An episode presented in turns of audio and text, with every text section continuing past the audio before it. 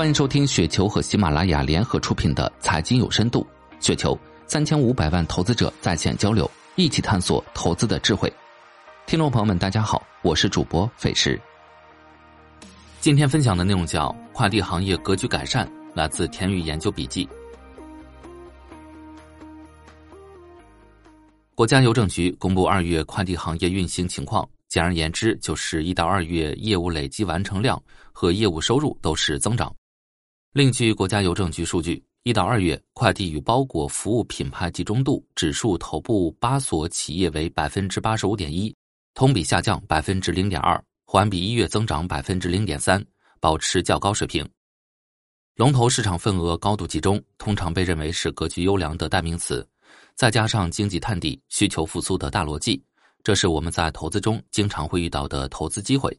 我是怎么看的呢？还是老习惯，从基础的概念抠起。竞争格局改善，这个词又是那种一听就懂，但仔细想想却不明白的投资常用词。通常与之关联的词汇就是市场集中度高、竞争趋缓、盈利能力改善等等。这一连串的专业词汇容易形成这样的条件反射，这种粗暴的挂钩和容易应用的结论让大家耳熟能详。但希望大家下次看到这个词儿的时候慎重再慎重。因为盈利能力的改善没有那么简单，一切还是回到生意的本身来想想，市场集中度高带来的竞争格局趋缓的微观机制是什么？以电商快递为例，当下得出竞争趋缓的原因无非有三：一是市场集中度高，二是前些年大家都不太赚钱，三是行业需求增速放缓。首先来看市场集中度很高这个论据最能迷惑人。因为经济学的经典书籍中就是以市场集中度来划分市场竞争状态的。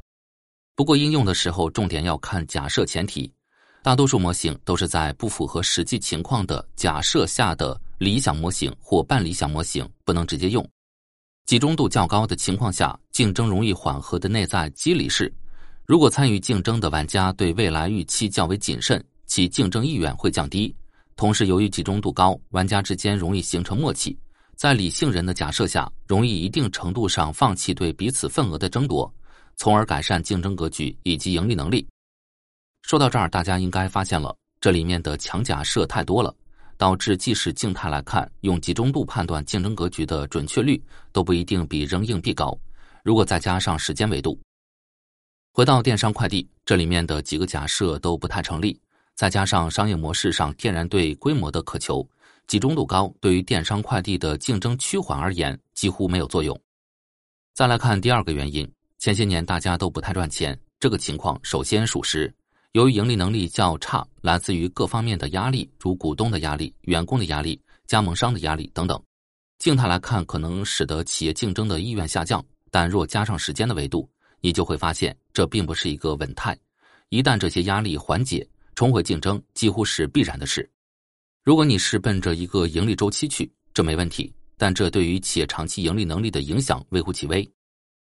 第三是行业需求增速放缓，这一点似乎是行业共识，但行业需求增速放缓是否就一定能够有效降低大家的竞争欲望？答案是存疑的，因为这是一个相对概念，一定是行业需求的增速下滑到总体增量对于大家并无吸引力的时候，才会导致竞争趋缓。但我国的电商快递市场太大了。即使增速下滑，对于仍未达到规模经济的企业而言，仍是极具诱惑力的。毕竟，更大的业务量意味着更低的成本。在投资中，这种简单易用的指标很多，大家用之前要多想想，其内涵往往是十分丰富的。投资没啥捷径，也没有什么秘籍，一切回到生意的本质，那才是一切投资的起点。以上就是今天的全部内容，感谢您的收听。